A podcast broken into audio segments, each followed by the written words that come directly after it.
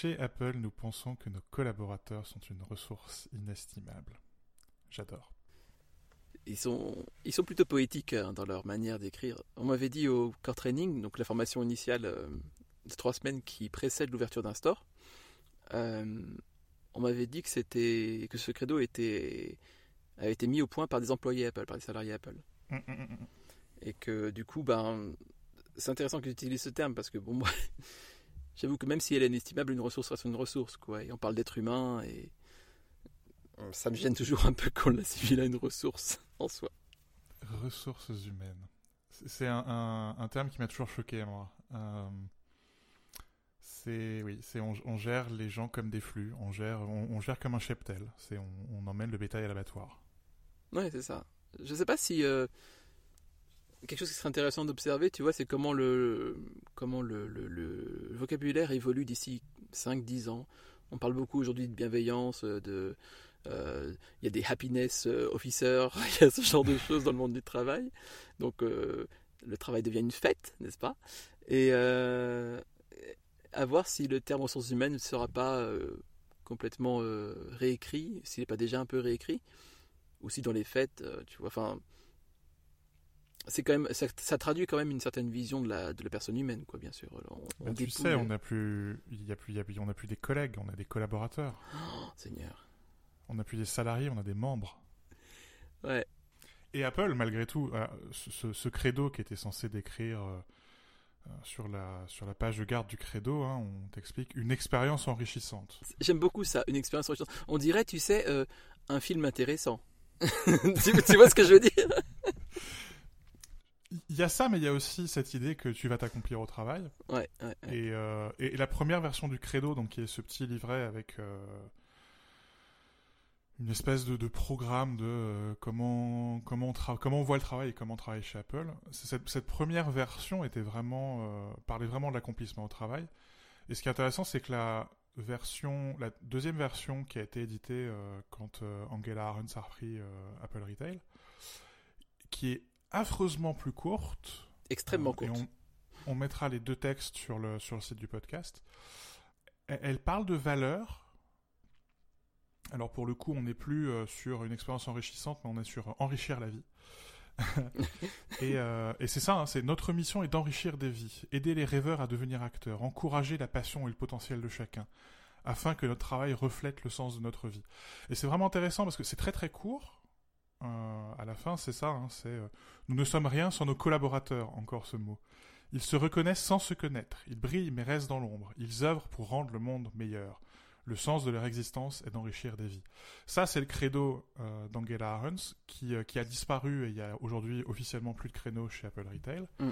Et quand on prend le credo originel, euh, qui fait 8 pages, sur la septième page, nous utilisons Net Promoter pour analyser l'expérience des employés et des clients et identifier les services à améliorer. On n'est pas du tout on n'est pas du tout dans les bisounours, dans euh, on est là pour changer le monde. Non, c'est vraiment hum, hum, hum. en 8 pages, on vous explique comment on conçoit le travail chez Apple, comment vous allez travailler, comment on interagit avec le client pour qu'il ait une bonne expérience, une bonne image d'Apple, mais aussi qu'on vende des produits parce qu'à la fin on vend des produits. Et c'est marrant ce glissement en, en l'espace de 10 ans. On passe de voici les règles au travail. Euh, et moi j'ai retrouvé euh, donc chez Apple, Apple Corp, on n'avait pas un credo, mais on avait juste une petite carte euh, double face sur euh, comment on vend des produits. Hum. Et on- c'était vraiment ça, hein, c'est comment on vend des produits et comment on le fait avec le sourire et comment on le fait de manière euh, qui soit pas agressive et qui donne au client euh, envie de revenir et puis surtout qui fasse en sorte que ce soit le client qui quelque part se vende lui-même le produit. Euh, alors que le credo euh, Angela Ahrens et, et cette idée qui reste aujourd'hui, hein, on est dans la bienveillance, les bisounours, on va sauver le monde, on a des valeurs et, et finalement on te parle pas euh, de vendre des ordinateurs quoi, On- on- ou, des, ou des téléphones. Alors, l'aspect positif de ça, c'est que j'ai. Le, le message très clair qu'il y avait durant le, le core training, c'était que les, les appareils se vendent tout seuls. Enfin, les gens faisaient encore la queue à l'époque pour euh, les nouveaux iPhones. Et euh, tu n'avais donc pas d'objectif de vente, à l'inverse de beaucoup de retail. C'est vrai. Et, du coup tu pas de commission, Exact. Donc, ce qui, qu'un fixe. Ouais, ouais, ce qui euh, c'est c'est ça, je pense, qui euh, concrétisait pas mal le côté enrichissant de l'expérience Apple, parce que souvent les gens qui postulaient chez Apple pour être vendeur là-bas, je dis, je dis vendeur exprès parce que spécialiste m'insupporte un peu comme terme aussi, on appelle ça spécialiste, mais bon, de, quoi, de qui, tais-toi quoi.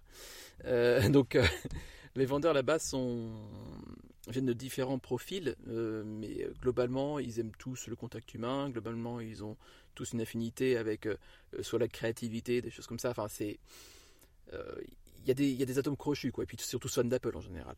En tout cas, au début, c'était le cas. Et euh, le fait de ne pas avoir de commission, vu que c'est des profils un peu, entre guillemets, rêveurs, je caricature volontairement, mais je me compte là-dedans, euh, enlever un poids quand même. Euh, permettait vraiment de profiter de la, du fait d'être dans un milieu où tu es, bah voilà, es dans un truc que tu aimes bien, tu vends des trucs que tu aimes bien, tu parles avec des gens qui aiment bien ces trucs-là aussi. Hmm. C'est plutôt cool comme expérience en fait. C'est un peu un camp de vacances quoi. Euh, ça, enlève une, sacrée pression. Oui, et puis les premiers profils, c'était, alors certes, parmi les cadres, c'était souvent des cadres qui étaient euh, issus du Sérail. Euh, il, me semble que le premier store leader du Louvre, il avait été recruté chez Gap ou quelque chose comme ça. Oui, ouais, c'était très, très mode, effectivement.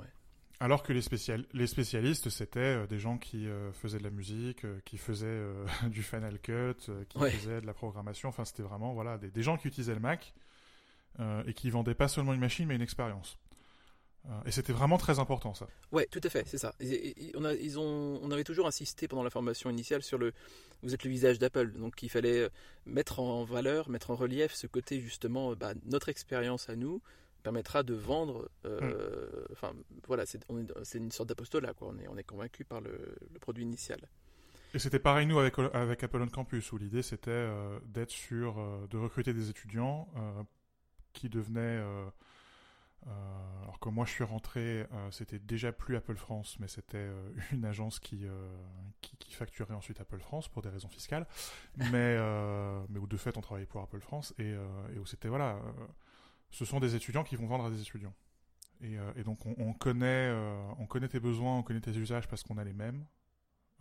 et je vais te montrer comment moi j'utilise mon Mac pour te donner envie euh, d'acheter euh, d'acheter un Mac à ton tour. Et ça, c'était vraiment quelque chose qui était extraordinairement important pour pour Apple. C'est plus le cas aujourd'hui. Aujourd'hui, euh, tu vends tu vends du Mac ou de l'iPhone comme tu vendrais des des t-shirts chez Zara.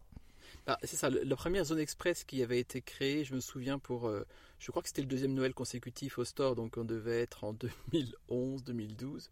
le concept de zone express est arrivé à ce moment-là, quelques temps après l'ouverture du premier store parisien, enfin même de France d'ailleurs, celui du Louvre qui depuis a fermé parce que Petit Ange parti trop tôt et surtout euh, euh, à l'air infesté de particules fines.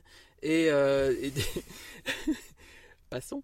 Et le, ça avait créé un petit scandale quand même. les, salariés étaient vraiment choqués par le fait qu'on ait une zone de vente express, qui n'y ait pas cette relation, que les gens en fait, puissent arriver, se servir et partir. Et évidemment, c'est quelque chose quand même qui est resté, et, parce que bah, le fait est que c'est la cohue à Noël dans mmh. tous les Apple Store. Quoi. Mais tu vois, on voit, on voit ce glissement, enfin, cette logique, elle est, elle est, dans le credo aussi. Je veux dire, euh, la première version venait des salariés, ensuite la deuxième est venue euh, pas des salariés, et la troisième, euh, la troisième est disparue en fait. C'est aussi simple que ça. C'est la voix au chapitre n'est plus. On n'a jamais été, en tant que membre d'Apple Retail, t'es jamais vraiment tout à fait Apple. C'est évident. Je veux dire, c'est comme comme chez Apple Care, tu vois, j'imagine. Tu restes quand même attaché à la marque et il y a quand même évidemment des, des passerelles, mais les, les, évolutions de retail vers corporate sont extrêmement réduites. Se comptent vraiment. Ah, sur les doigts d'une main, ouais. Ah ouais, ouais, c'est très, très, très, très restreint. Et puis, le, milieu corporate est aussi euh, lui-même très particulier. En France, enfin, je connais des. J'avais des cas d'un salarié en particulier euh, qui, qui, était, qui avait fui le corporate euh, France pour venir travailler au magasin d'opéra parce que l'atmosphère était tellement vivable en fait. C'était des gens horribles. C'était rien à voir avec Apple. C'était pour me souvenir un peu de comment ça se passait à, l'intérieur à l'époque, c'était une, une, situation très compliquée. En plus, il y a eu euh, euh, des, des, des, sombres affaires de, de détournement, de, de, réduction et de d'argent piqué dans la caisse et de gens qui se de, de gens qui, qui étaient obligés de consommer de la cocaïne pour tenir le rythme. Bon, euh, c'était c'était un peu compliqué à l'époque. Euh, c'était pas une atmosphère très respirable. Mmh, mmh, mmh. Mais mais ce que je trouve fou, c'est ce, ce, glissement. Hein, quand tu relis le premier credo, euh, nous faisons au mieux pour inspirer nos clients à chacune de leurs visites. Donc avec cette idée que le client va pas forcément acheter à la première, mais il va revenir. Mm. Pour que nos magasins soient un endroit convivial où ils font, il fait bon acheter, apprendre, créer, obtenir de l'aide et revenir. C'est pas seulement un espace de vente. C'est la version québécoise, c'était où il fait bon magasiner, c'était rigolo. Je, je fais une parenthèse là-dessus. C'est Ouais. beau magasiner, cela dit. Ça Mais veut j'aime beaucoup magasiner. C'est Oui. très, ça, ça ajoute une, tu sais, cette poésie de l'intimité. Tu vois du petit. Mais oui. Tu vois ce que je veux dire? C'est, Et ils ont, ils ont le mot dépanneur pour épicier que je Oh. trouve vachement plus adapté. Mais bien sûr, bien sûr que ça a un Ces gens dépanneur sont, plus- sont beaucoup plus créatifs que nous. créatif et concret. Mais et tu vois, donc il y a, il y a cette idée, hein, euh, le store c'est pas seulement une surface de vente. Et, et quand euh, donc là ces dernières semaines il y a une, une petite, euh, des petites tensions euh, au store Pardieu qui vient de fêter ses 10 ans, ce qui nous rajeunit pas puisque j'étais à l'inauguration. et, et donc il y a donc c'est une situation un peu complexe parce qu'il y a eu un grand programme de rénovation du centre commercial euh, qui est relativement bien tombé puisqu'il y a eu les confinements entre temps. Euh, Apple qui avait un peu poussé pour euh, certains, euh, certains aspects de la rénovation en imaginant déménager, notamment Apple qui voulait avoir une fenêtre pour pouvoir voir sur la rue et aller vers un store de nouvelle génération, ce qui s'est pas fait. Et Mm. donc on a un- une des rares boutiques de centre commercial euh, avec l'ancien modèle tout en acier, des colonnes en plein milieu du magasin, alors que c'est la boutique dans le plus grand centre commercial de centre urbain en Europe continentale. Mm. Plus d'un million de personnes qui chaque année passent par cette boutique. C'est vraiment considérable. Et dans, le, dans la lettre que les salariés envoient à leur direction pour se plaindre du fait qu'on va euh, non seulement pas déménager et agrandir et passer sur un, un store de nouvelle génération avec un bel outil de travail, mais qu'on va en plus amputer la boutique de la moitié de sa surface euh, le temps de la fin des travaux euh, et on va pas résoudre certains problèmes qui sont là depuis 10 ans, hein, sur notamment le- la gestion des stocks, les stocks qui sont loin de la boutique Mm. euh, et qui sont exigus et où il y a souvent des chariots dans les couloirs. Enfin, c'est un bordel monstre.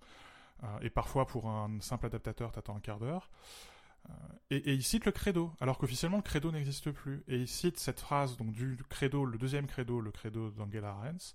Nous redéfinissons les attentes pour nous-mêmes puis pour le reste du monde parce que nous sommes un peu fous, parce que assez bien n'est pas assez, parce que nos actes nous définissent. Nous, nous, nous, nous, nous. Le premier credo c'était il faut que nous fassions des choses Mm. parce que la boutique, c'est spécifique, c'est un, c'est pas seulement une boutique. Et parce que nous, ce qu'on veut, c'est que le client vienne. Et dans le deuxième credo, c'est nous, nous, nous, nous, nous, nos valeurs, nos valeurs, nos valeurs, nos valeurs.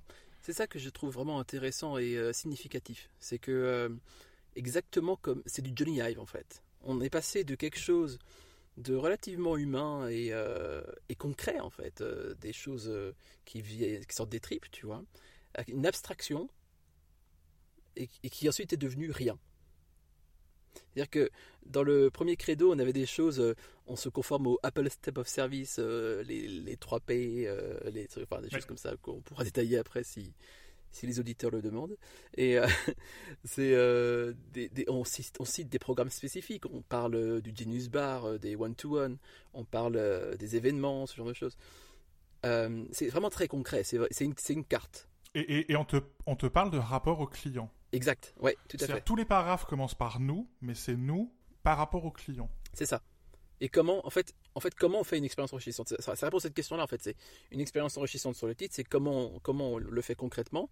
Et point par point, c'est le détail de ce plan-là, en fait. De- Ça répond à cette question. Et la dernière phrase, c'est Nous respectons et observons à la lettre les directives d'Apple en matière de confidentialité et de marque. Parce que, évidemment. Parce que, évidemment. Et ici, un vague, un vague sentiment de culpabilité m'inonde. Mais je ne céderai pas, je ne céderai pas. Ok. Euh, sur la deuxième version, donc celle de Arens, qui est, comme tu dis, déjà beaucoup plus courte, on a résumé ça à des points essentiels, enfin, en tout cas essentiels, qui étaient considérés essentiels par la- par l'architecte de ce credo-là. Et euh, on a dépouillé toute forme de choses concrètes, en fait. C'est des, c'est des, c'est des concepts, c'est des- c'est même plus que ça, comment on appelle ça C'est des, Ah, c'est des espèces d'idéaux. Et on ne parle ça. pas du client. c'est des mantras en fait. On parle- C'est des mantras. Et je pense que la, la finalité de ça, ultime, c'était la disparition du credo. C'est logique en fait. Parce que quelque part, euh, je ne sais pas comment c'est c'est- c'est passé, comment ça s'est glissé, mais c'est devenu le, cre- le credo de base euh, qui venait du bas est devenu quelque chose du haut. des élites et, a disparu, s'est volatilisé comme ça. Le, credo d'Arens, euh, tu peux le résumer, hein, parce qu'en fait, il n'y a que 5 ou 6 paragraphes. Notre mission est d'enrichir des vies. Nous donnons plus que nous ne prenons. Nos différences nous rendent plus forts. Nous redéfinissons les attentes. Nous trouvons le courage d'essayer et échouer. Nous ne sommes rien sans nos collaborateurs, c'est-à-dire nous, Apple, nous, Apple, nous, Apple, nous, Apple, nous, Apple, nous, Apple. Jamais on te parle du client, jamais on te parle du rapport au client et jamais on ne t'explique comment le client peut changer les pratiques, non seulement de vente, mais de l'entreprise. Alors que le premier credo, mm. il y a certes une première partie sur nos collaborateurs, déjà, déjà ce mot, euh, mais la deuxième partie, c'est notre clientèle. Oui, et c'est pas aussi aspirationnel. C'est pas des choses. Euh, en fait, le credo de Arène, c'est extrêmement faible parce que ce sont des valeurs qui sont euh, citées comme ça, dont on ne cite aucun potentiel concret. Euh, alors j'avoue que je ne sais pas si c'était quelque chose euh, qui était développé, tu vois, s'il y avait des ateliers sur le credo, peut-être en interne, qui disaient bah, concrètement qu'est-ce que ça veut dire ça, nanana. J'en suis pas sûr. et ça devient quelque Enfin, c'est cryptique en fait. Tu développes une valeur comme ça sans, enfin, déjà le fait que tu aies besoin de l'énoncer euh, est, presque invalidant pour cette valeur. Ensuite, le fait de l'énoncer euh, en fait quelque chose pour quelqu'un qui est concrètement en train de vendre des choses à des clients euh, bah, de peu actionnable. Il n'y a pas vraiment de, de point d'appui là-dessus, donc c'est vide, c'est creux. Et donc c'est normal que le credo de Arène s'est disparu. Je ne pense pas que le premier credo aurait disparu du jour au lendemain. Il, a fallu la, version d'Arène pour qu'il disparaisse. Ouais, ce que je trouve aussi intéressant, c'est le, rapport physique au credo. Mm. Euh, nous, notre petite carte qu'on avait euh, avec Apple on Campus, euh, qui était juste une carte plastifiée double face, qui était à peu près au format A5 ou même, même un peu plus grand. L'idée, c'était pas de l'avoir sur toi. L'idée, c'était de l'avoir chez toi et de t'y référer ou notamment quand on faisait les reporting et qu'on se rendait compte qu'il y avait certaines interactions qui s'étaient mal passées, on revenait à cette double carte. Euh, et on essayait de refaire euh, la grille, euh, de, reprendre la grille qu'il y avait sur cette carte. Qu'est-ce que c'est qu'une interaction commerciale? Qu'est-ce que c'est que l'écoute active? Qu'est-ce que c'est que la présentation d'une solution? Comment on gère les objections? Ça, c'est quatre grands points qu'il y a sur cette carte. Et on refaisait le film. Le, credo, c'était quelque chose que vous aviez sur vous. Ouais, dans, le, badge. Ouais, tout à fait. donc ça fait 8 pages, mais ça se replie en accordéon et vous l'aviez presque contre votre, contre votre cœur. C'est, quand même, c'est quand même assez symbolique. Ah, très littéralement, oui. oui, Et le credo de Arens, c'est un pass wallet, donc euh, passbook à l'époque, que tu as sur ton téléphone. Et moi, ce qui m'amuse au plus haut point, ce qui, ce qui me fait sourire, il y a une note à la fin de la note, donc une espèce de note de bas de page, de la note de bas de page, de la note de bas de page. En accédant au credo en dehors de vos heures de travail ou du réseau Apple, vous reconnaissez et acceptez que votre consultation du credo est volontaire et s'effectue à des fins sans lien avec les responsabilités de votre poste. Donc moi, on me demandait de pas avoir le credo sur moi, et, enfin le credo, la, petite, la petite carte, et de pas trop, euh, de pas trop m'y référer et de pas trop euh, psychoter. Mm. Vous, vous l'aviez dans votre badge, mais une fois que le badge est posé, euh, vous l'avez plus. Là, c'est non, non seulement tu l'as sur ton téléphone, mais on part du principe que tu vas le consulter sur ton temps libre. oui, parce que tu n'as pas, pas, le droit d'avoir ton téléphone sur la zone de travail. Oui, bah c'est merveilleux, c'est merveilleux. Et un petit, un petit clin d'œil encore, c'est que si tu, si tu choisis de l'envoyer ce credo donc euh, en utilisant l'icône partagée, il est identifié comme carte cadeau. Peut-être que c'est un signe, je sais pas. Mais oui, voilà, je pense que ça, illustre parfaitement le glissement qu'il y a eu et je crois que ça, qu'on peut retrouver dans. C'est vraiment fascinant dans l'évolution du credo euh, et sa disparition euh, in fine. On peut voir beaucoup d'Apple en fait. C'est l'histoire d'Apple. Oui, oui, oui. C'est par ses magasins, enfin par ses rapports euh, aux clients physiques dans les magasins, on peut retracer ça et remonter ça jusqu'au produit, jusqu'aux décisions stratégiques. Et oui, euh, quelque part, les Apple Store, alors c'était des très très belles boutiques par rapport aux autres boutiques de l'époque, mais quand tu les vois aujourd'hui, c'est vrai qu'elles ont, elles ont quand même mal vieilli. Elles ont pris un coup de vieux. Mais l'Apple Store, c'était un endroit où tu allais chercher une ambiance et tu allais chercher des gens. Et le Wi-Fi. moi j'aimais et le Wi-Fi. mais ça, c'est toujours été important, le Wi-Fi. Très important. Euh, mais si tu veux, moi, moi j'aimais bien aller à l'Apple Store du Louvre, même quand j'ai commencé à travailler chez Mac Génération et que j'étais identifié comme, euh, comme journaliste chez Mac Génération, donc euh, euh, j'avais pas forcément la même relation avec les, avec les salariés. Ils savaient très bien qui j'étais et moi, il n'y avait pas de doute. Hein, ils m'avaient vu dès l'ouverture presse, avant même que la boutique n'ouvre. donc il y avait juste pas de doute. Donc j'avais pas la même expérience qu'un client normal, mais j'aimais bien y aller parce que tu pouvais passer 10 minutes avec des geeks comme toi, quoi. Oui. Euh. Et tu repartais avec une carte cadeau iTunes ou tu repartais parfois avec un iPhone ou un Mac à 3000 balles. Euh, C'est c'est arrivé, je l'ai vu. mais tu venais, tu venais pour les gens. Aujourd'hui, les boutiques sont belles. Mm. Les boutiques se suffisent à elles-mêmes. Tu pourrais enlever tous les salariés dans la boutique et tu viendrais quand même parce que tu vis une expérience architecturale. C'est même plus. euh, je- vais, je vais aller plus loin que toi encore, je pense. C'est que moi, actuellement, quand je vais dans un, dans un magasin Apple, je j'y vais effectivement pour la boutique. Ouais. Et c'est limite relou. Alors après, il y a mon contexte aussi de personne, bon, déjà ancien salarié, et puis je connais un peu les produits et tout, mais je n'aime pas trop être abordé en fait dans un magasin Apple. je, je préférerais qu'on me laisse tranquille, tu vois. J'ai envie de, de voir les produits dans un bel endroit, euh, et j'ai pas besoin de voir des gens en fait. Je sais pas si c'est le cas pour tout le monde. Mais, où, où- où tu finis par choisir ta boutique. Oui, oui, oui, oui, tout à fait. Tu vois, si j'étais encore, à- si j'habitais encore à Paris, ça me viendrait pas l'idée d'aller à Opéra. Opéra qui est bruyant comme un, comme un aéroport, à tel point que j'ai les rapports du, du, du comité d'hygiène et de santé et qu'il n'y a rien, quoi. Cette boutique devrait être fermée. Elle devrait terminer Si on, suivait, si on suivait la loi, elle devrait être fermée. Je veux dire, on est largement au-dessus des 90, des 87 décibels. C'est, c'est dangereux pour la santé des salariés, quoi. Euh, les Champs-Élysées, elle est magnifique cette boutique, mais il y a un côté, euh, putain, tu te sens, tu, tu, tu, tu te sens tout petit dans un immeuble, quoi. T'as, t'as presque, tu te demandes presque ce que tu fous là, quoi. C'est ça, elle a vraiment un problème. La, la seule qu'il faut qu'on vienne actuellement à Paris, c'est Saint-Germain. Et encore. Saint-Germain, c'est agréable. Il y a un côté, euh, surtout qu'il y a un moment où tu sais pas vraiment si t'es à l'intérieur ou à l'extérieur, alors que pourtant c'est de l'éclairage euh, artificiel. C'est assez étrange. Oui, c'est. Oui. L'immersion est pas mal faite, ouais. Et, et elle est calme. Et souvent, quand j'y vais, il n'y a pas de musique. Ah oui, oui. Oui, c'est vrai. Oui, c'est pour ça que je l'aime bien en fait, c'est qu'elle est plus calme que les autres. Uh-huh. Elle est plus feutrée. Celle des Champs-Élysées euh, est un peu inhumaine en fait. Je pense qu'elle est beaucoup trop grande. Hmm? Euh, c'est, euh, et, et je pense qu'Apple le sait parce que les espaces sont organisés n'importe comment. Tu as plusieurs répétitions du même endroit, parfois même sur Oui. le même étage, Ouais. et euh, les salles business ne servent absolument à rien. Enfin, c'est, c'est curieux. Je, je, je salue la prouesse architecturale, enfin, l'idée est excellente, mais non, après, je, je pense que concrètement, ça, s'incarne mal. Ça vit mal le passage euh, au concret. Et tu vois, c'est quand même. euh, je, trouve que ça c'est révélateur, mais dans la lettre qu'envoient les, les salariés de, de la boutique Pardue à, à, leur, euh, à leur direction, donc ils, ils disent bien hein, qu'en 10 ans, donc il y a 5 store leaders, 2 market leaders, un market director et, et le senior director qui, euh, qui sont succédés. Donc tu, tu vois déjà le, le phénomène d'attrition sur, sur 10 ans.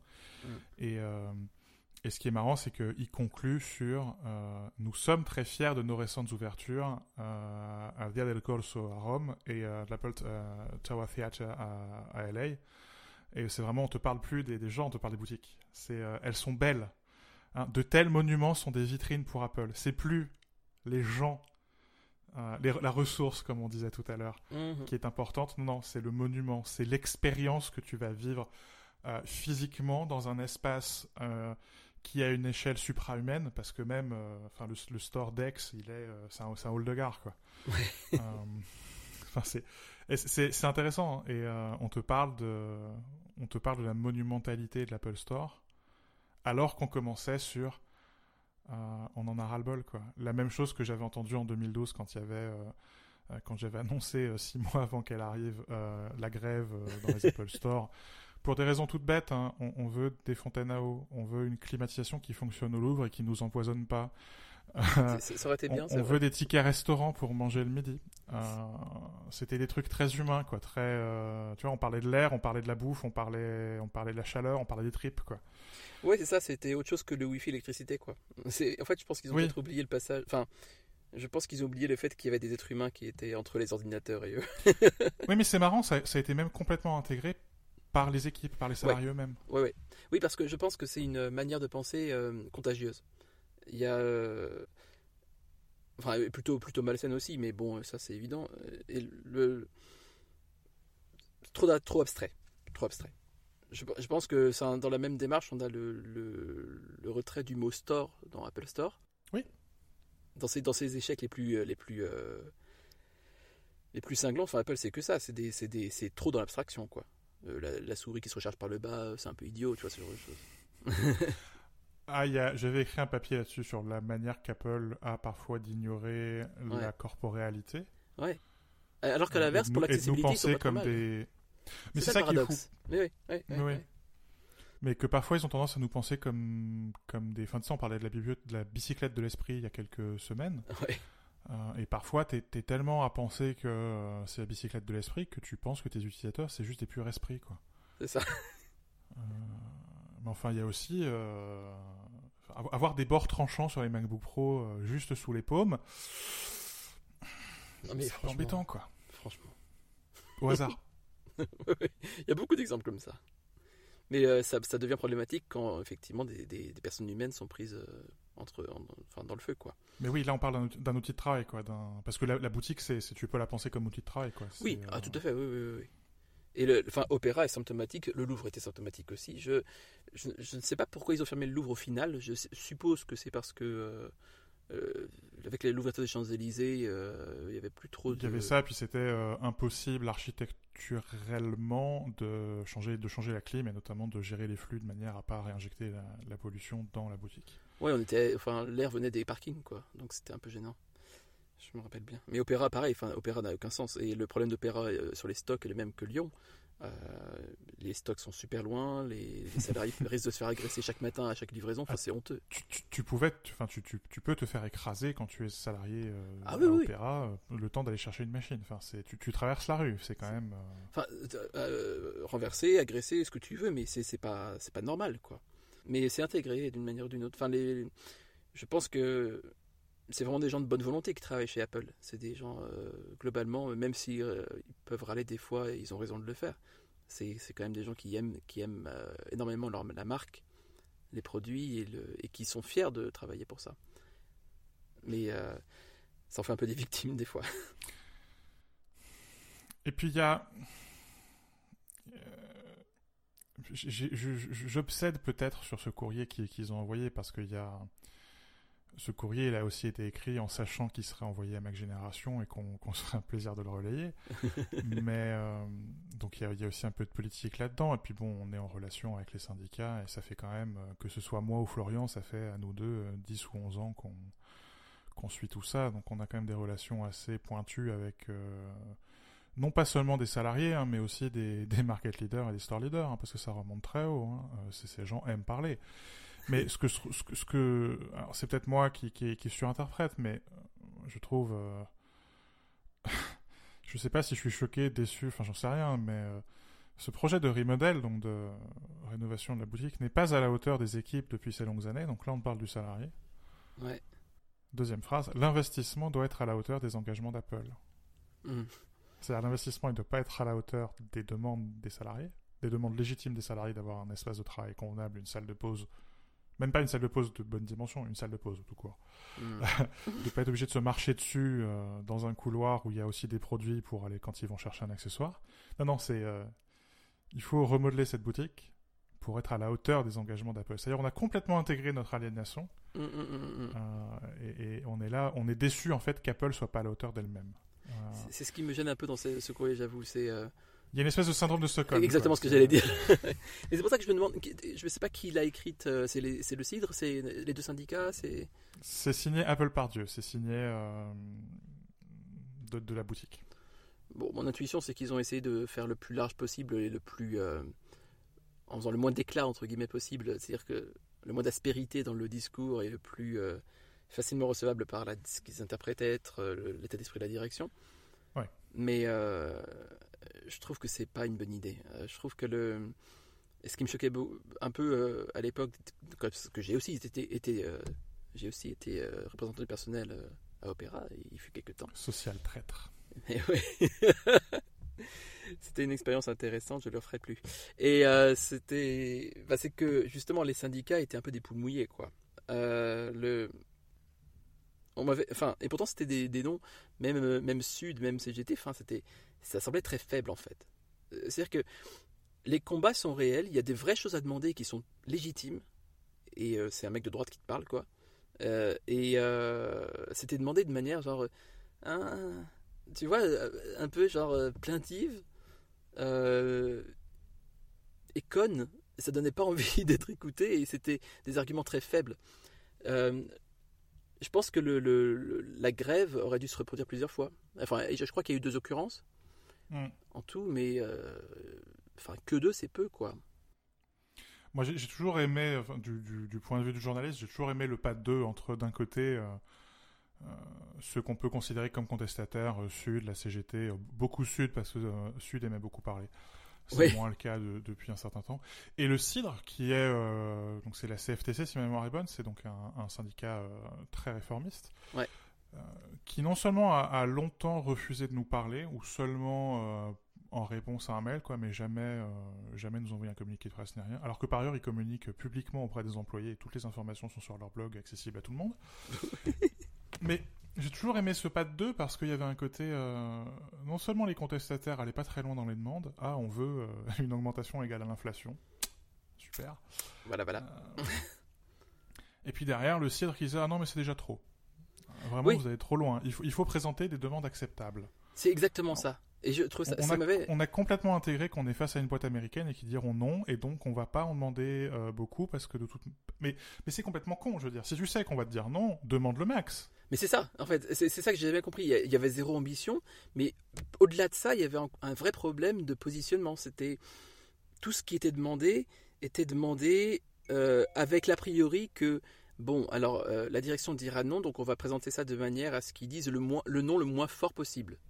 Ce qui est. Euh, C'était littéralement ça, en fait. Le, Et un syndicat, enfin, on n'élit pas des gens pour ça, tu vois. Un syndicat, c'est censé quand même reluer un peu dans les brancards. Enfin, je sais pas si j'ai des images de euh, caricature en tête, mais quand même. C'était vraiment décevant. à chaque fois, le, parti était pris pour la direction. Je ne pense pas qu'il y ait des questions de besoin de ça, c'est juste une faiblesse d'esprit lamentable, quoi. Et je dis lamentable au sens littéral, c'est-à-dire dont on peut se lamenter. Je ne juge pas la valeur des gens. Mais euh, c'était euh, c'était intéressant de voir l'intégration, enfin la, soumission en fait, la soumission des syndicats. Et pourtant, nous encourageons un dialogue ouvert avec nos collaborateurs et notre ah. public, afin d'échanger des idées qui nous permettront d'améliorer nos magasins, nos mmh. procédures et nos performances. Ah oui, oui, oui, oui, oui bien sûr, oui, oui, oui.